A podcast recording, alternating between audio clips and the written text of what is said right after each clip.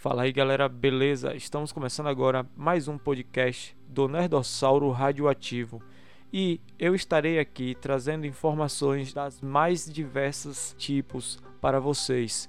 Espero que vocês gostem do conteúdo, espero que vocês se divirtam e interajam também aqui. Pode dar sugestões, pode dar ideias para eu estar fazendo podcasts. Hoje eu estarei aqui lendo notícias Toda semana eu vou estar fazendo um vídeo trazendo as notícias mais populares que estão sendo exibidas, no caso, naquele dia, né? No dia que eu estarei gravando. Espero que vocês gostem e vamos lá. Eu estou aqui acessando o site do Reddit e é um site que é muito bom. Ele é um tipo de rede social parecido com o Facebook e ele é utilizado para diversos fins tanto questão de divulgação de conteúdo quanto de interação social, né? E o Reddit ele tem um enfoque muito grande na questão de grupos. Então, no Reddit você vai encontrar grupos de determinados assuntos falando sobre os mais diversos tipos de assuntos. Eu estou aqui acessando nesse momento o Reddit Science, que é um Reddit voltado a conteúdo científico, conteúdos que trazem a ciência como a fonte principal da informação. É possível que tenha assuntos que não tenha muita relação à ciência aqui, mas é muito raro esse tipo de postagem. O Reddit, para quem não conhece, é um site é, estrangeiro, né? Claro, a maioria dos sites é tudo estrangeiro. E ele tem uma grande comunidade de usuários.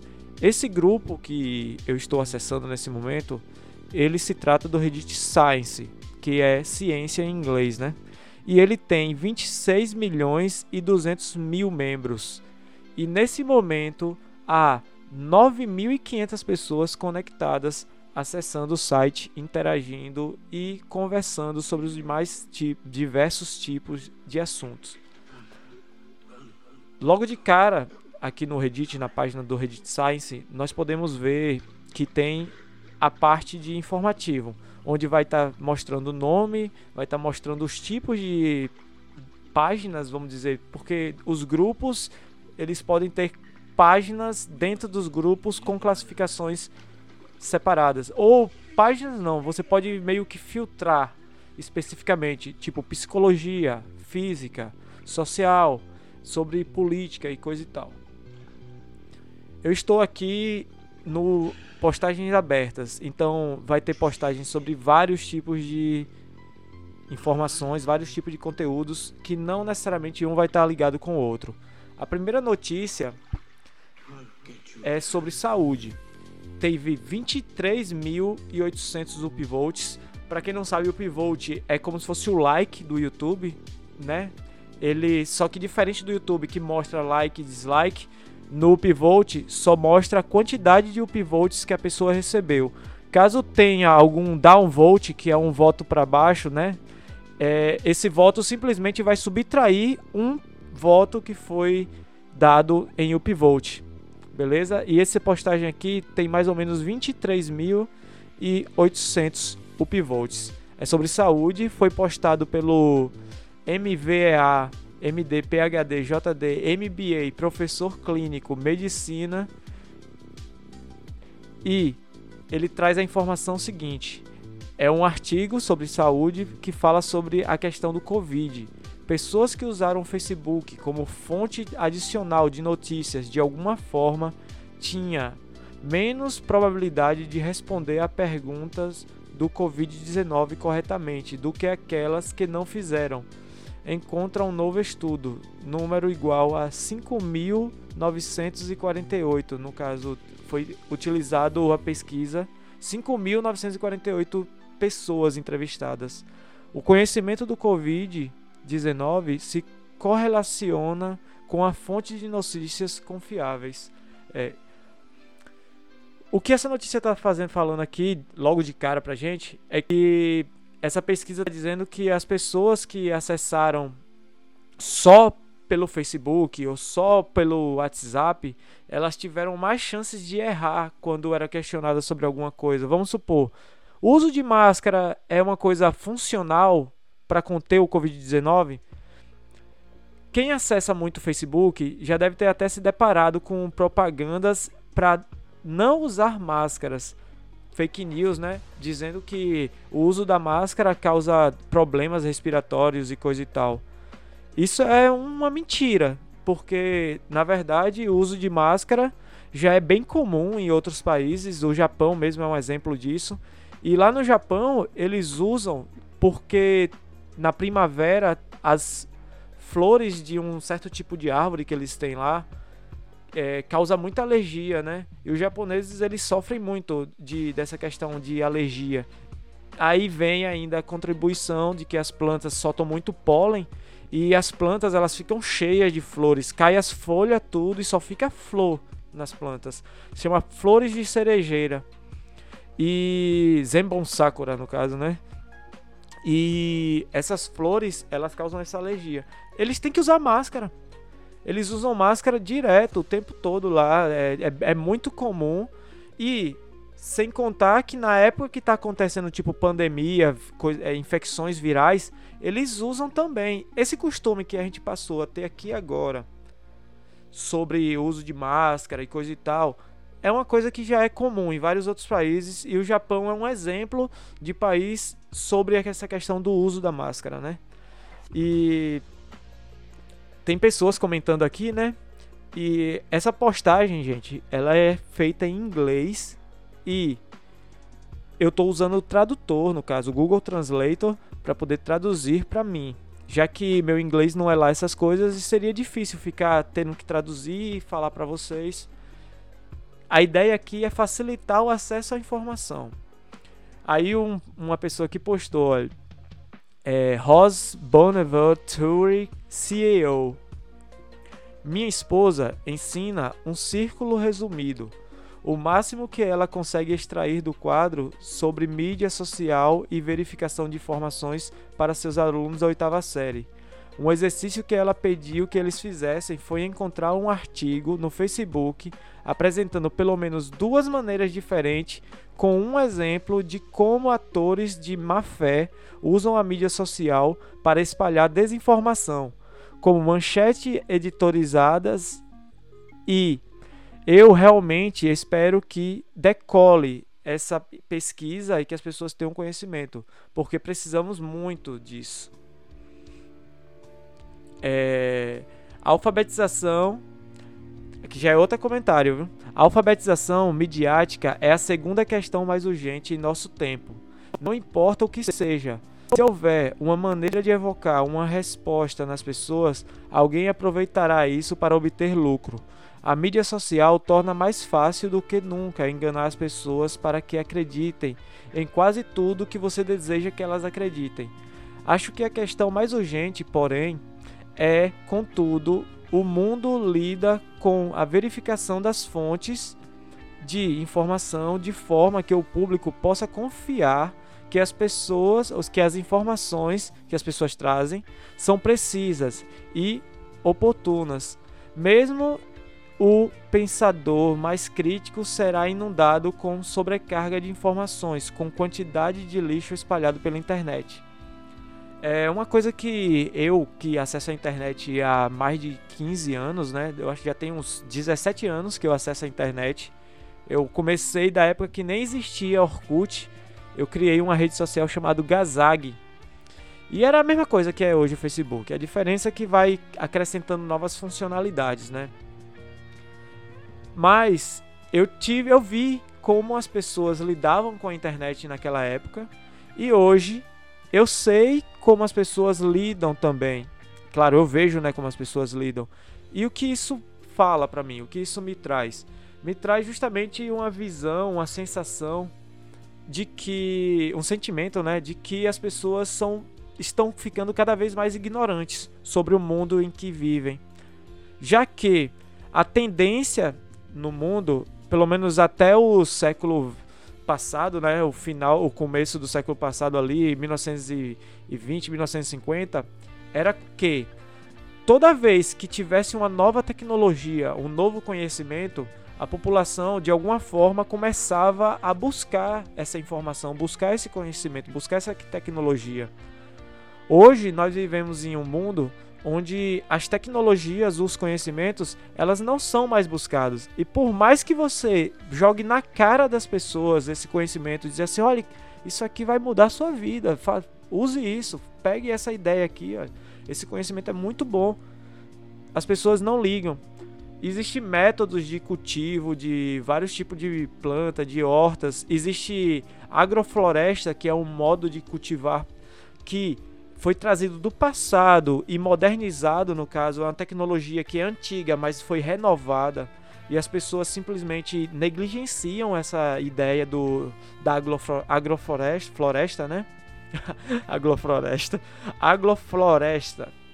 E justamente essa negligência provoca essa ignorância sobre esse fato, que é uma coisa que ajudaria muito, ia combater fome, ia combater vários tipos de, de, de, problemas que a sociedade tem, doenças, já que as agroflorestas elas são é, funcionais na questão de combate de doenças, já que a variabilidade de plantas que tem em um determinado local ajuda a equilibrar né, a imunidade, porque as plantas produzem imunidade também contra vírus e tudo mais, né, contra bactérias e todo tipo de, de coisa que possa vir a causar algum tipo de, de lesão e que seja orgânica no caso, né?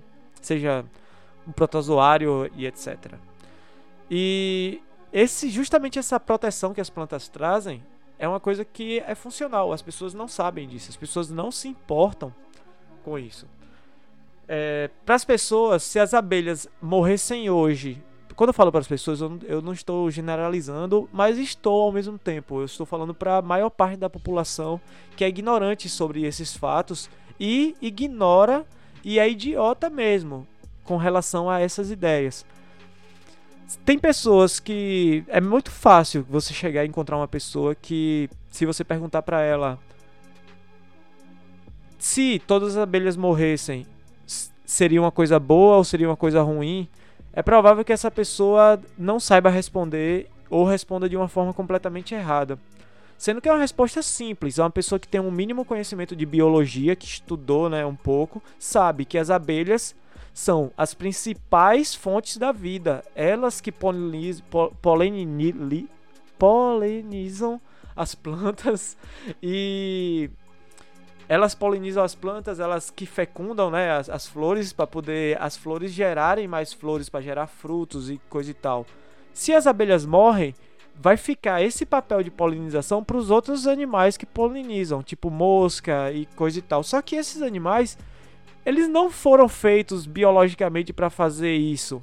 Eles não não têm essa funcionalidade. Então, é uma coisa bem inútil, né, que que possa que de, de, de, se fazer substituir no caso a abelha por outros insetos. As abelhas são vida. As abelhas é o que faz o mundo existir. As pessoas não sabem disso. Nem quase ninguém sabe disso. Espero que você saiba. Se você sabe parabéns para você. E se você não sabe sabe agora. E é isso aí. Essa postagem aqui tá falando justamente sobre a falta de informação né? Sobre a questão do covid você vê, eu fui falar de outras coisas lá, falando de abelha, porque eu gosto de devagar um pouco assim também. É, vamos lá, próxima notícia. Eu li os primeiros comentários lá, porque se eu for ler todos os comentários, você viu, né? 9 mil pessoas só nesse grupo aqui agora. Então deve ter comentário pra caramba ali. Eu gosto de fazer isso quando eu tô acessando sozinho mesmo, gosto de dar uma lida. Mas nem é com tanta frequência assim, gosto de ver mais as notícias. Próxima notícia. Ciências Sociais, 35 mil upvotes. E tem vários selinhos aqui que o Reddit Science dá. É, prêmio de, de, utilidade, prêmio de, de ser agradável, de, prêmio saudável, prêmio de, de prata é, e também melhor com um abraço. É um prêmio de acolhedor. Traduzindo, essa pessoa aqui que postou ela tem vários prêmios por postar aqui. Ela é uma pessoa que é ativa, ela tem popularidade. Qualquer um, até você que está ouvindo aí agora, se entrar nesse site, começar a ser ativo, começar a comentar, começar a fazer publicações, ir atrás de artigos científicos para fazer publicações, claro, sempre respeitando as regras do Reddit Science, você ganha popularidade nesse ambiente aqui. Deve ter muitas pessoas aí no, Brasil que são populares aqui no Reddit Science, mas que ninguém conhece. Eu vou estar tá trazendo o nome delas aqui, que nem eu estou falando, já citando algumas pessoas que dos comentários aqui, a questão dos dos das pessoas que participam mesmo postando também as matérias no grupo. E aqui não é uma coisa simples não, não é uma coisa de qualquer jeito não para ser postado aqui tem que respeitar vários critérios, tem que ter várias regras estabelecidas para que você possa postar assuntos de conteúdo duvidoso, conteúdos que trazem fake news e tudo mais, não vai passar aqui. Difícil, muito difícil mesmo. Tipo, um a cada um milhão. E eu acho que não teve um milhão de postagens aqui, então eu acredito que não, teve, não deva ter nenhuma postagem de fake news ainda. Então, vamos para a próxima notícia sobre ciências sociais.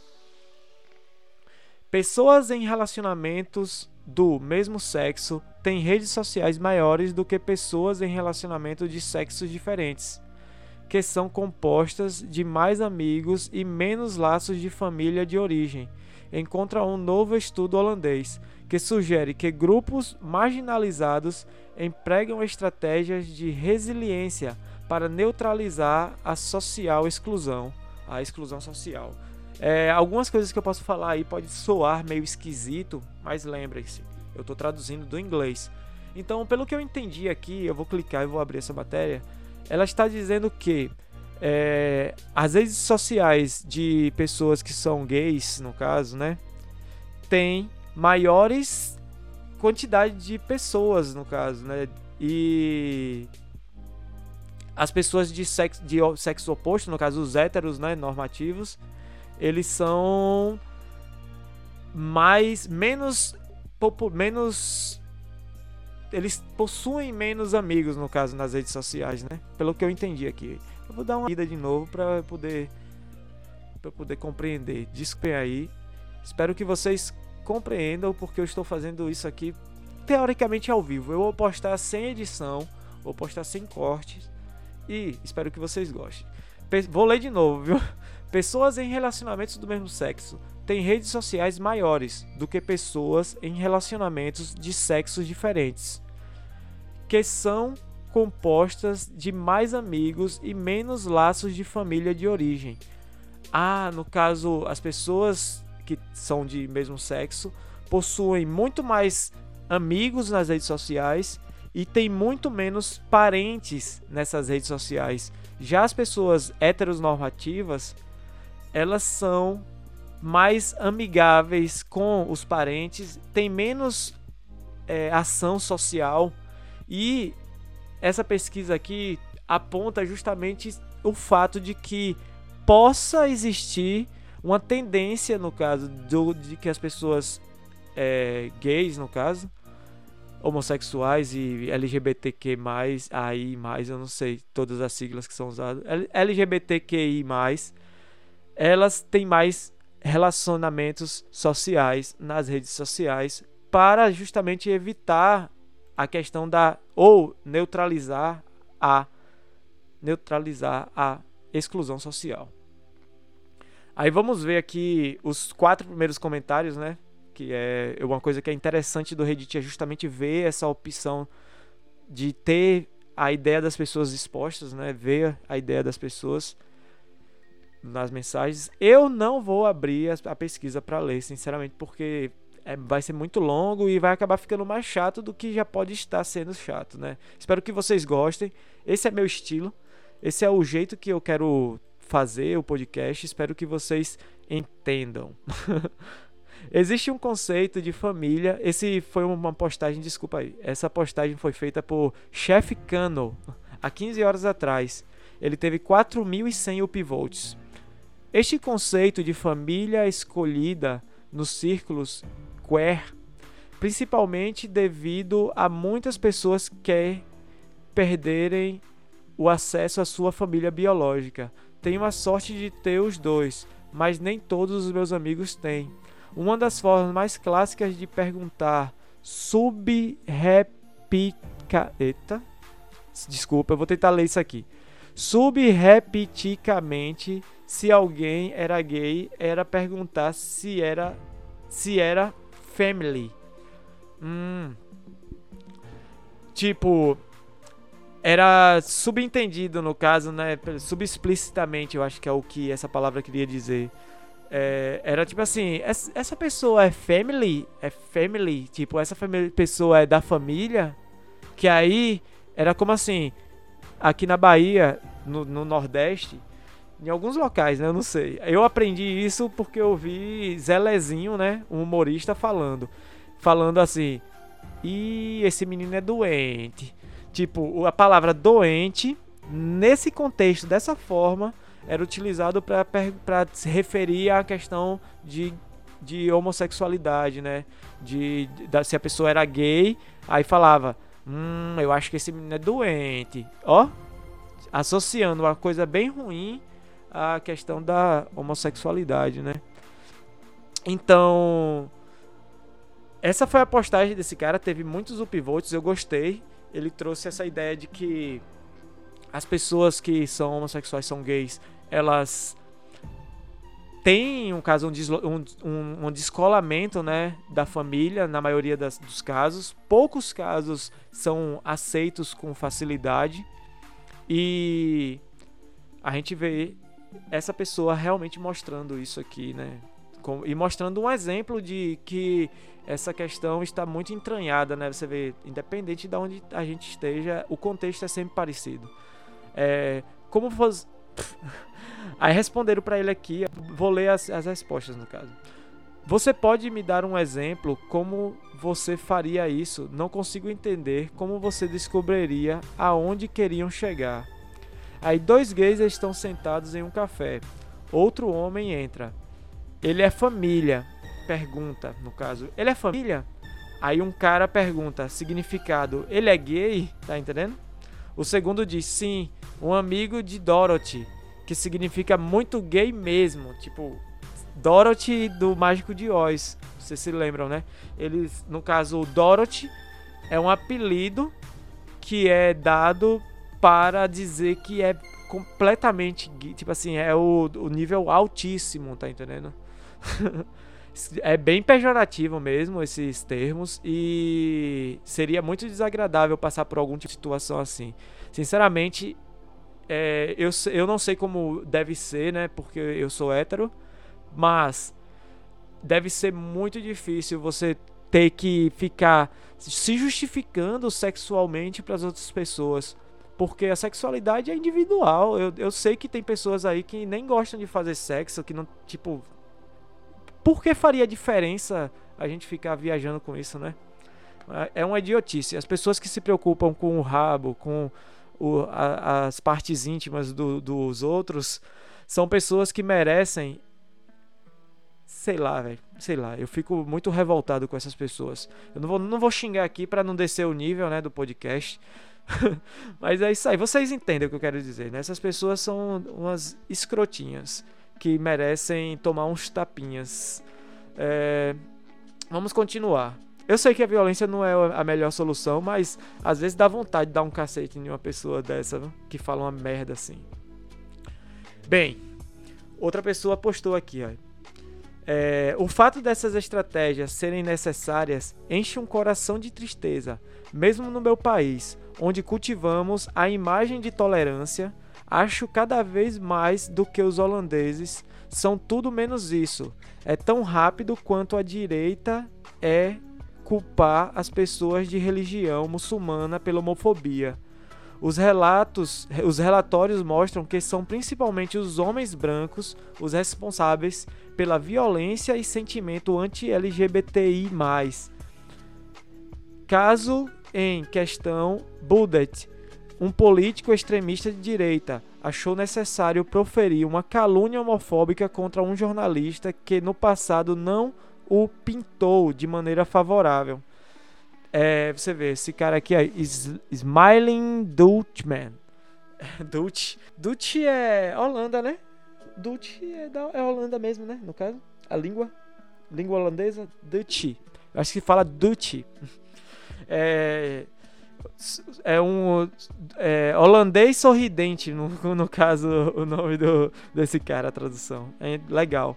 Ele trouxe essa ideia aqui que desse político que era de extrema direita e o cara simplesmente não falava bem dele, expunha, né, o quem a pessoa era, o que esse político era, certamente.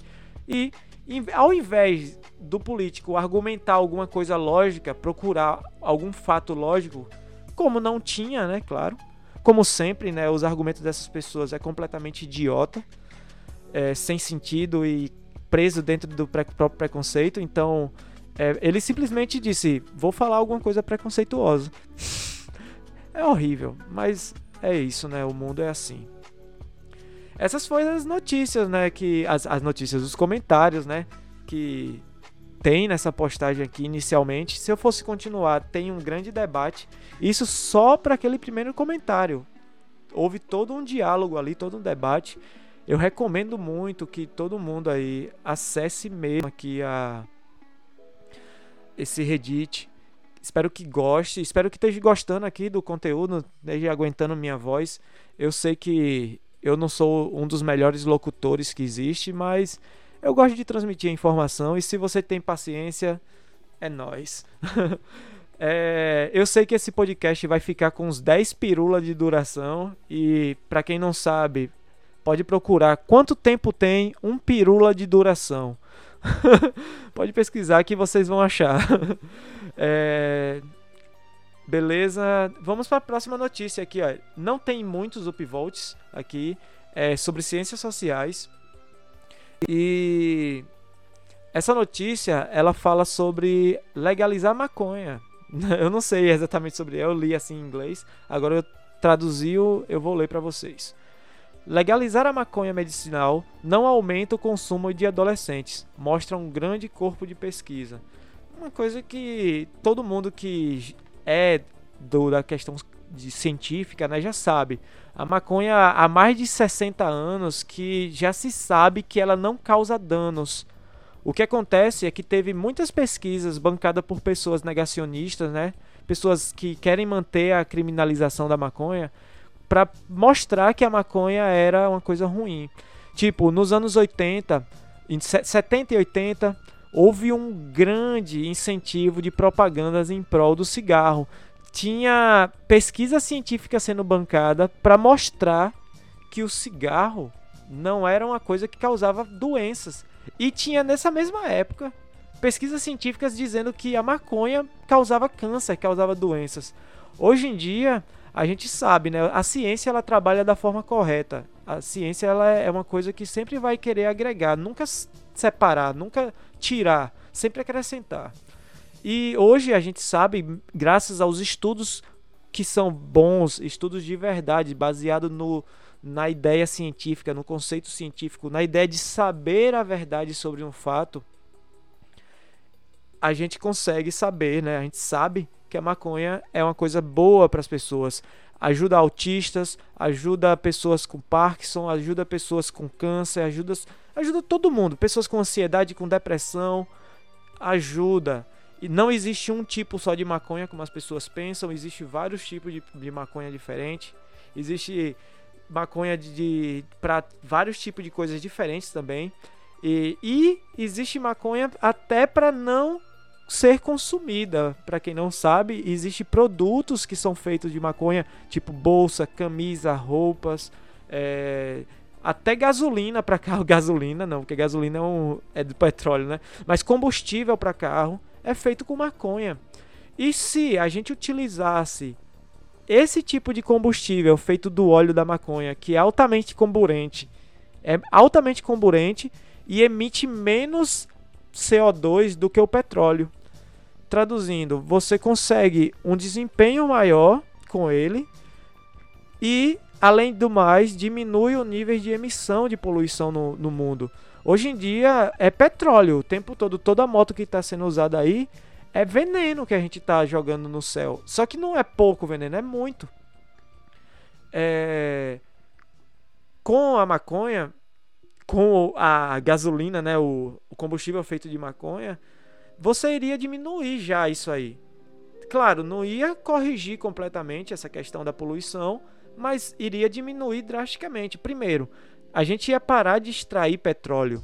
A gente iria é, utilizar o petróleo para outras coisas, para coisas mais funcionais, uma coisa que fosse mais funcional o uso do petróleo. Tipo assim, petróleo, para que serve petróleo? Tipo, ah, beleza, serve para muitas coisas. A gente faz plástico, tudo hoje, se não fosse o petróleo, você não, não teria. Tipo, ventilador é de plástico. Tudo que é de plástico é petróleo. Então, beleza, a gente sabe que o petróleo é uma coisa que é utilizada em grande escala para tudo que existe. Aí, onde acontece, a, é, aonde trago essa questão de que o petróleo seria útil para fazer coisas mais funcionais e menos poluentes? Aí eu deixo essa pergunta para você aí pesquisar, dar uma conversada com seus amigos e vamos continuar aqui teve uma postagem, tem, teve, tem pouco tempo que essa postagem foi feita, mas tava logo em privilégio ali. Deve ter sido alguma pessoa muito importante, do muito é, relevante no grupo que deve ter postado. É, uma pessoa que postou, ó, no ensino médio era mais fácil conseguir maconha do que álcool, porque um é regulamentador, um é regulamentado e monitorado e o outro é vendido por um recém-formado na fossa da, humanidade, da, fumaça. na fossa de fumaça. A proibição não funciona. O cara falando aqui que ele conseguia comprar maconha com facilidade. E álcool era muito difícil. E isso para você ver que a, a, liberação, né, a regulamentação é, faz com que a, fique mais difícil o acesso e também cria uma questão de responsabilidade, né? Se você sabe que a coisa está dentro da lei, é, é mais fácil você respeitar do que se ela estiver fora da lei. Se, se ela está fora da lei, é mais fácil porque você vai poder fazer escondido, ninguém vai ver você fazendo. Aí outro foi postou aqui, ó, PDWP90. Eu gostaria que a formulação de políticas baseadas em evidência fosse mais comum. Parece que muitas vezes as pessoas simplesmente assumem a posição do que parece ser o melhor, sem olhar para nenhum tipo de dado para estimar sua eficácia. Eu concordo com esse cara aqui, ele foi bem coerente, ele traz a ideia de que a gente tem que saber né, o que o que está o que está fazendo e defender o que nós temos consciência, o que nós sabemos, né? E, nas, e as políticas realmente elas não são baseadas em evidência. Dificilmente. É tipo assim, só, só é baseado em evidência a política depois de muito ser exibido aquilo ali, tipo pobreza no Brasil. A pobreza no Brasil foi mais de 100 anos que, que, que foi muito extrema a pobreza, tipo pobreza extrema a algumas pessoas por muitos anos e depois que teve muita campanha, muita pro propaganda falando sobre isso, que foi mostrado que, as, que muitas pessoas sofriam, veio políticos que tentaram fazer alguma coisa. Mesmo assim, não resolveu completamente. Já que o que foi feito antes, que removeu as pessoas da pobreza, hoje em dia está sendo desfeito, está colocando mais pessoas em pobreza. Hoje em dia é mais de 15 milhões de pessoas desempregadas aí no Brasil. Eu falo 15 milhões porque tem milhões de pessoas que não são registradas, que não tem carteira nem. não tem nem registro, não tem nem certidão de nascimento aí. É... Imagine aí. Tem mais ou menos 500 mil pessoas no Brasil nesse momento que estão passando muita necessidade, que estão passando fome, que está tremendo agora nesse momento de fome. Mas os políticos eles querem que essas pessoas simplesmente morram. Bolsonaro ele quer que as pessoas peguem Covid para fazer imunidade de rebanho. Você sabe o que significa imunidade de rebanho? Imunidade de rebanho é uma coisa que acontece com anos, anos de um vírus existindo em um local. Por quê? Porque para desenvolver esse tipo de imunidade é preciso todo mundo se contaminar. Vamos dizer, é preciso que 80, 90% da população se contamine. E aí imagine um, um vírus que mata 1% das pessoas que se contaminam, tipo, a cada 100 pessoas, uma tem, tem 99% de chance de morrer, é complicado, né? Tipo, é, é, fica difícil isso, entender isso. É, Gregório do, do Vivier, ele lançou um podcast, um vídeo, né? Desculpa. Ele lançou um vídeo no YouTube que é o Greg News, que é comédia, mas ele traz os assuntos falando sobre coisas sérias. Falando sobre assuntos que são de relevância, de conhecimento popular, de ciência. São conhecimentos que realmente trazem é, a evidência das coisas. Pessoas, muita gente distrata justamente pelo fato de ele trazer isso de forma cômica. Mas essas pessoas que desfazem, elas são ignorantes.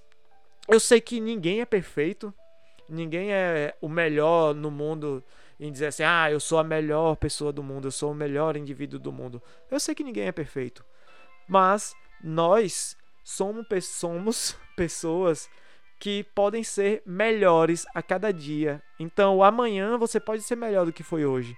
Eu já fui muito preconceituoso, já, já fiz preconceito de homofobia, assumo. E assumo isso por quê? Porque eu sei que errar é de boa.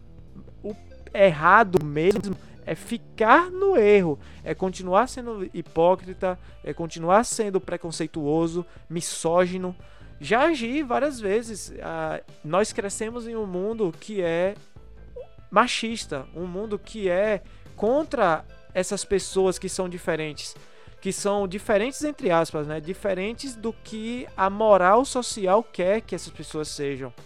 E a moral que essas pessoas defendem é completamente antiética. Essas pessoas têm que conhecer ética para poder é, entender o que acontece com cada indivíduo e aceitar a individualidade de cada pessoa. Respeito é tudo, é bom e preserva os dentes, como já dizia Marcelo D2. é, vamos lá, olha, essa aqui, ó, da minha área, vou essa notícia.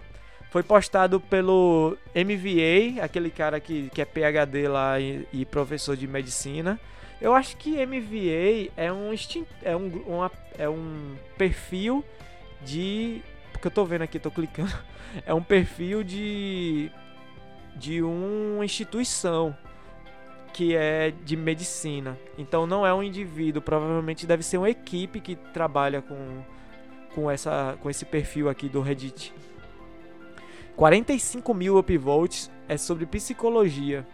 É, pessoas que acreditam nas teorias da conspiração Covid-19 têm os seguintes preconceitos cognitivos: preconceito de tirar conclusões precipitadas, preconceito contra evidências desconfirmatórias e ideação paranoica.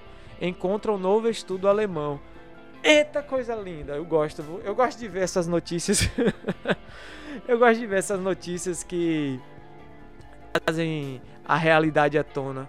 Esse estudo foi feito com 1684 pessoas é, um bom do Reddit é isso que eles estão cobrando agora que as pesquisas que são de estatística mostrem o quanto, quantos indivíduos participaram dessa pesquisa.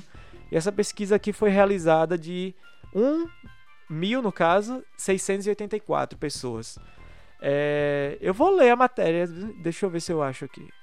Ah, não dá porque vai, ter, vai demorar um pouquinho. É, eu queria ler, eu vou, eu vou ler, vou ler. Essa daqui eu vou ler Gostei para vocês. Vou ler o comentário primeiro aqui que as pessoas fizeram. É, Corrija-me se eu estiver errado. Foi postado por Alcinal. Mas esse estudo diz essencialmente que as pessoas que acreditam em conspirações Covid acreditam em conspirações em geral. Isso é uma surpresa nenhuma, né? O que tiramos disso? Tipo, o cara questionou, tipo assim, realmente útil esse estudo? eu digo o seguinte: é útil, respondo. É uma surpresa? Não é uma surpresa, mas é uma evidência que tem que ser exposta.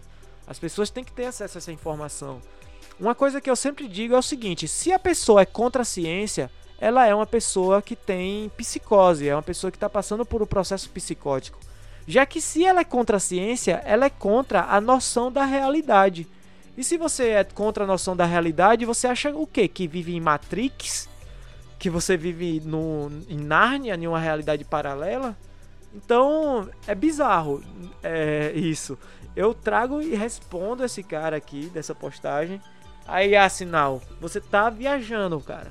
Você com certeza deve ser de centro-direita.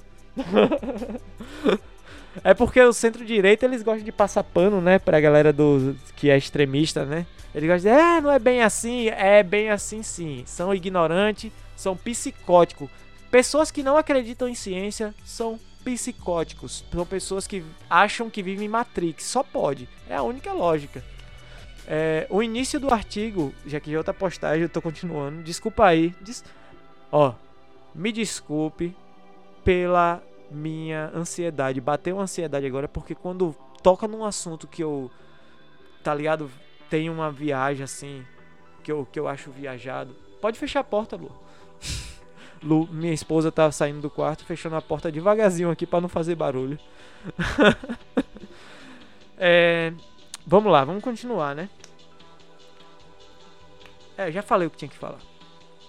O início do artigo afirma que as pessoas que acreditam em te teoria da conspiração cobiçadas normalmente não acreditam em teoria das conspirações.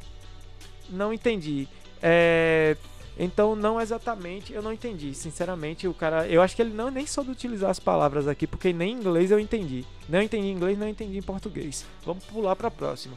Outra pessoa postou aqui. Provavelmente as vacinas têm um risco diferente de zero de efeitos colaterais. Portanto, certo grau de ceticismo é saudável. Mas o ceticismo pode ficar fora de controle, especialmente se for estimulado. Portanto, tenho certeza de que em alguns casos é a primeira conspiração do bebê Covid. Foi a porta de entrada para todo aquele mundo de merda com o qual, bem, todos nós estamos familiarizados nos últimos anos.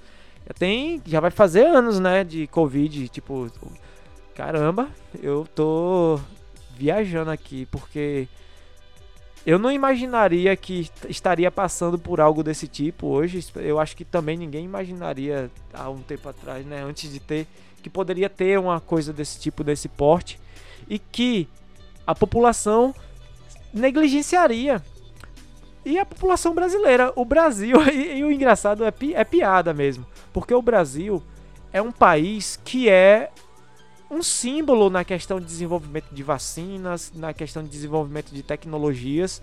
E é interessante ficar vendo isso porque hoje as pessoas são negacionistas em um país que foi que ganhou prêmios sobre essa questão de desenvolvimento de vacina. H1N1 mesmo, a gente que criou a vacina. tá entendendo? Tipo, isso é incrível. É. Sim, mas vou, vou, voltamos ao, ao assunto. É, traduziu, viu? A página demorou aqui para traduzir. Voltando ao assunto, eu vou ler aqui o abstrato o, para vocês. Descobriu-se que as teorias da conspiração estão relacionadas, relacionadas ao coronavírus estão associadas a menos comportamentos focados na contenção da pandemia. Portanto, é importante avaliar os fatores cognitivos associados, nosso objetivo foi obter as primeiras estimativas de taxa de endosso de crenças conspiratórias relacionadas ao coronavírus em uma amostra da população geral de, de língua alemã e investigar se os vieses de raciocínio relacionados ao delírio e à ideação paranoide estão associados a tais crenças. Os métodos Contu é, o método utilizado. Conduzimos um estudo transversal, não probabilístico, online, com amostra de cota para sexo e idade, com 1.684 adultos da Alemanha e da Suíça, de língua alemã. Avaliamos as crenças conspiratórias gerais e específicas do coronavírus, vieses de raciocínio, viés de pular para conclusões, é, viés de aceitação liberal, liberal LA, viés contra evidências não confirmativas, é, BAD, possibilidade de engano, ideação paranoide, usando paradigmas experimentais estabelecidos e questionários de autorrelato. É, eu acho que se você não está acostumado com linguagem científica, ficou difícil de entender isso aqui, mas eu vou explicar. Eles simplesmente pegaram as coisas que as pessoas respondem mais, a, a, ideia da coisa, no caso. Vamos supor. Por que você não usa máscara? Ah, porque máscara fica encebada e gera acúmulo de CO2 no, no pulmão. Fake news, né? Isso aí que foi uma coisa que foi dita pelo presidente e as pessoas acreditam e acabam reproduzindo isso. Isso aí é um viés de no caso é um viés de conclusão popular, no caso, é uma coisa que um grupo de pessoas passou a acreditar, mas eles não sabem se aquilo ali é realmente verdade. Então eles pegaram várias coisinhas dessa, criaram é, com certeza um uma lista de perguntas, de questionários que seriam realizados para essas pessoas. E geralmente esses questionários, eu tenho que explicar isso para as pessoas entenderem. Esses questionários, eles são feitos para a pessoa ter dificuldade justamente de interpretar. Não que fique difícil para ela interpretar, mas que ela não é, per, é, não dê para ela interpretar, para ela poder escolher alguma coisa. Então é provável que tenha a mesma pergunta, muitas vezes feito de duas, três formas diferentes, justamente para caso a pessoa queira enganar o estudo, não engana. É, entendeu? É engraçado. É, quem me ensinou isso foi, foi o professor Fabiano no, na aula de psicologia. Um professor que eu gosto muito. Eu gosto muito de todos os meus professores. Tem uns que eu, eu não sou muito chegado assim na questão de comunicação, mas eu gosto deles. São, são seres humanos e merecem ser amados assim como qualquer outro indivíduo. É, só que tem alguns que precisam melhorar, melhorar a, a, visão sobre ciência, a visão sobre o mundo. Só digo, deixo minha dica aí, tá ligado? Falo baixinho assim que é pra eles não escutarem. e geralmente, como eu expliquei, como eu tava falando, esses estudos eles são utilizados é, perguntas que são para o mesmo objetivo, para a mesma coisa, só que de forma diferente, justamente para a pessoa não querer escolher e fazer um enviesamento da pesquisa. E o que acontece? Essas pesquisas elas têm uma taxa de, de porcentagem de erro, né, que pode ir de 3 a 7%. Eu não sei quanto foi a desse aqui, porque não está falando aqui na, na, na, nessa tela principal. Eu acho que tem que abrir o PDF mesmo aqui do estudo. É muito grande, tem muita coisa. Tem falando sobre o questionário que eles utilizaram, as questões que foram utilizadas e tudo mais. É, espero que vocês tenham gostado de ter se aprofundado um pouquinho mais em um artigo aí de psicologia. Dá para fazer o download desse arquivo para você ler aqui, olha. O site é, é na, da Universidade de Cambridge. Não sei se vocês já ouviram falar. Cambridge.org e tá aqui, ó, ele tá pedindo para eu dizer se sou humano ou sou um robô. é, ok. Viu? Ok, ah, alright. Até li em inglês, veio uma mensagem em inglês aqui e já comecei a responder em inglês. é, espero que vocês tenham gostado, gente, desse podcast que eu fiz aqui para vocês, é, trazendo essas informações. Tem mais uma notícia sobre psicologia, eu vou ler, vou ler um comentário, vou falar sobre rapidinho e depois a gente finaliza aqui esse podcast de hoje. Espero que vocês tenham gostado mesmo do podcast, porque é o primeiro podcast assim que eu tô fazendo e eu não vou fazer edição nesse podcast não. Não vou fazer não. Espero que vocês se vocês gostou, espero que vocês deixem seu like, que vocês compartilhem aí nas suas redes sociais. E vamos para a última notícia aqui, que é de psicologia. Vou dar logo meu upvote aqui. Quando eu vejo sobre psicologia, eu nem leio, eu já dou o eu sou ultra fanático por psicologia e ciência. Os pesquisadores isolaram 25 genes que podem causar depressão, abrindo caminho para novos tratamentos e fornecendo informações importantes sobre a origem do distúrbio. Interessante, né? Essa notícia aqui sobre genes é, de pesquisa. É porque assim, ó, traduzindo, tem 25 genes que se a gente aprender a dominar a edição genética em óvulos, a gente pode tirar a chance dessa pessoa de ser depressiva. Claro, primeiro vai ter que ser feito muitos estudos para isso acontecer, pois é, trata-se de estar tá mexendo numa questão genética. E será que desses 25 genes, metade não serve para balancear nossa questão de lógica e justamente a nossa interpretação do mundo? Será que não tem que ter algum desses genes aí? Será que se tirar o errado vai ser melhor ou vai dar algum efeito colateral? Já pensou? Essa notícia aqui é interessante, já que ela traz uma informação útil e traz também questionamentos sobre essas questões sobre genética, né?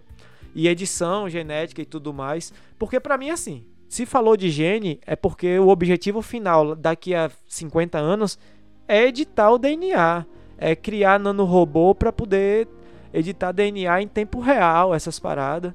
Tipo assim, ah, a pessoa tem um câncer, injeção de nanorobô já e já vai tipo os nanorobô detectando os cânceres, já fazendo alteração genética ali para poder fazer o seu organismo ficar mais resistente.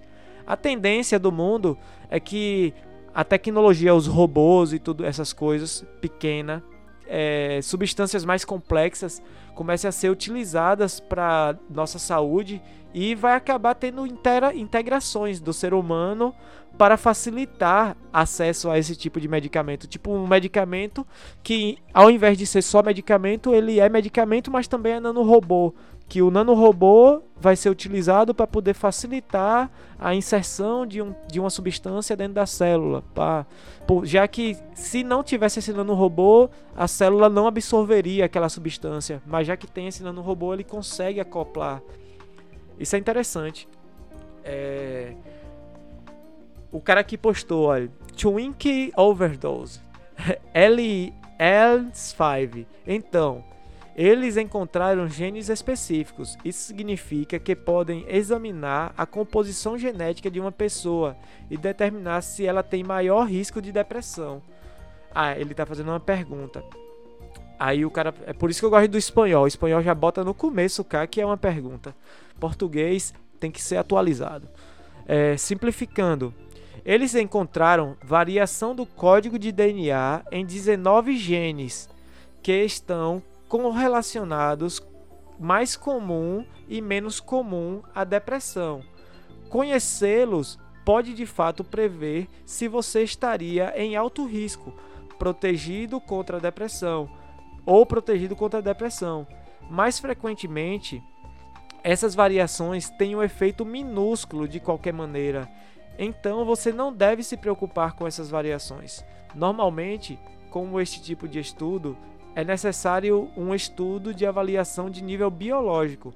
Muitas das variações genéticas descobertas anteriormente acabaram não sendo replicadas em estudos posteriores ou apenas específicas para certos grupos étnicos. Tipo assim, acharam um gene, mas é um gene que só tem em pessoas é, francesa. Então, não é um artigo que vai trazer um uma aceitação para o mundo, né? no caso, uma visibilidade para o mundo, para que os cientistas do mundo queiram pesquisar aquilo ali. É uma coisa mais de nicho, né? que voltado mais para um certo de população. Mas para mim, porque sou brasileiro, pode ser útil, porque no Brasil tem muito descendente de francês. E se tem muito descendente de francês, significa que pesquisas feitas para a França também servem para o Brasil. Tipo, tem muito italiano aqui no Brasil, muito descendente de português, de italiano.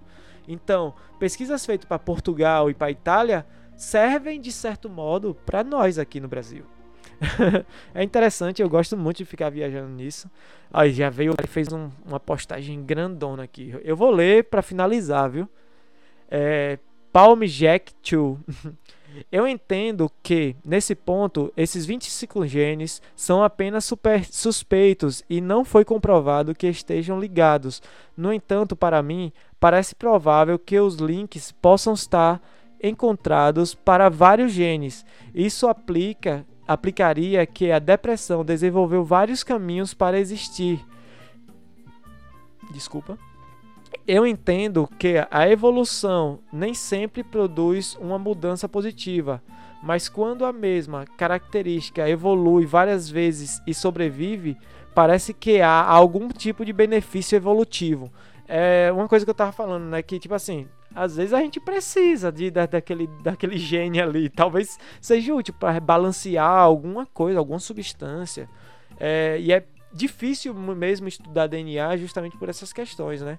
Aí ele continua.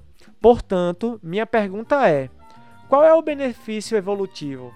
Ou minhas suposições de que caminhos múltiplos significam benefício são equivocadas? Então ele fez uma pergunta tanto tipo assim, essa pesquisa tem algum benefício evolutivo realmente? É, ou ele que com a argumentação dele sobre o conhecimento que ele tem está é, tá sendo equivocado? Aí ele continua. Já pensei em algumas maneiras, mas francamente estou preocupado se tentasse explicá-las. Poderia parecer que estou sendo insensível a pessoas com depressão. Por exemplo, obter sentimentos de simpatia resulta é, obter sentimentos de empatia resulta em oportunidades de acasalamento, reconhecendo que é motivado pela depressão e não a busca de simpatia despejada. Embora eu ache que também possa haver benefícios em criar filhos subsequentes, o que eu posso ver fazendo sentido? Embora eu espere que seja mais nesse, fazer o que eu possa ver e fazer nesse sentido, embora eu espere que mais um caso de às vezes sim, às vezes não, por exemplo, às vezes um pai deprimido é mais carinhoso, às vezes está está funcionalmente ausente e dependendo das circunstâncias. Cada um pode ter impactos positivos sobre a criança. Não dizer que um pai funcionalmente ausente é positivo, é, mas que potencialmente resulta em filhos mais autossuficientes. É, ele tá é porque ele pensou aqui em vários contextos, né? Biológico, evolutivo, é, social, psicológico. E eu concordo em partes com o que ele está falando, que tipo uma, a ausência em questão relacional, emotiva no, no ser humano é passível de ter algum tipo de validade, já que é preciso ter dependência o indivíduo, né? É tipo assim, não tem como uma pessoa aprender se ela ficar muito tempo sendo apoiado por outra pessoa. Ela tem que quebrar a cara, ela tem que se deparar com situações difíceis que ela vai ter que suar, que ela vai ter que ter medo. Eu acho que as pessoas têm que passar por situações que ela tem que ter medo de resolver aquilo ali, dizer assim, caramba, eu tenho que resolver isso aqui. Tá, caramba, passar mal resolvendo. Eu acredito nisso realmente. É, mas é uma discussão bem abrangente aí. Fica a dica, quem quiser conversar comigo sobre isso, Tô disponível, tô no Discord online por vida e a gente vai poder gravar, fazer gravações no Discord sobre qualquer coisa, qualquer assunto, abrir o Reddit, ficar comentando, pode vir. A minha ideia é fazer esse tipo de conteúdo aqui, espero deixar cada vez melhor. Espero que vocês tenham gostado também. Deixe seu like, compartilhe, curta, manda para os brothers que gostam de ciência, para o brother que gosta de conhecimento. Não vai ser sobre, só sobre ciência, vai ser sobre tudo. Vou falar sobre os youtubers que eu gosto, falar sobre as coisas que eu gosto. Eu quero trazer coisas que eu gosto, mas também quero que pessoas que eu conheço, que eu gosto, também participem para poder trazer coisas que as, essas pessoas gostam. É, eu tenho amigos de vários tipos, eu tenho amigos que são religiosos, tenho amigos que são ateus, tenho amigos que já, que já foram satanistas, é, tenho vários tipos de amigo. Então, eu acho que trazer essas pessoas vai trazer conteúdo para ser ouvido e também ser compreendido, né? E eu quero agregar conhecimento, né, para vocês e também quero agregar pra, para mim. Espero que vocês tenham curtido. Esse foi o podcast do Nerdossauro Radioativo. Falou, é nós. Yo.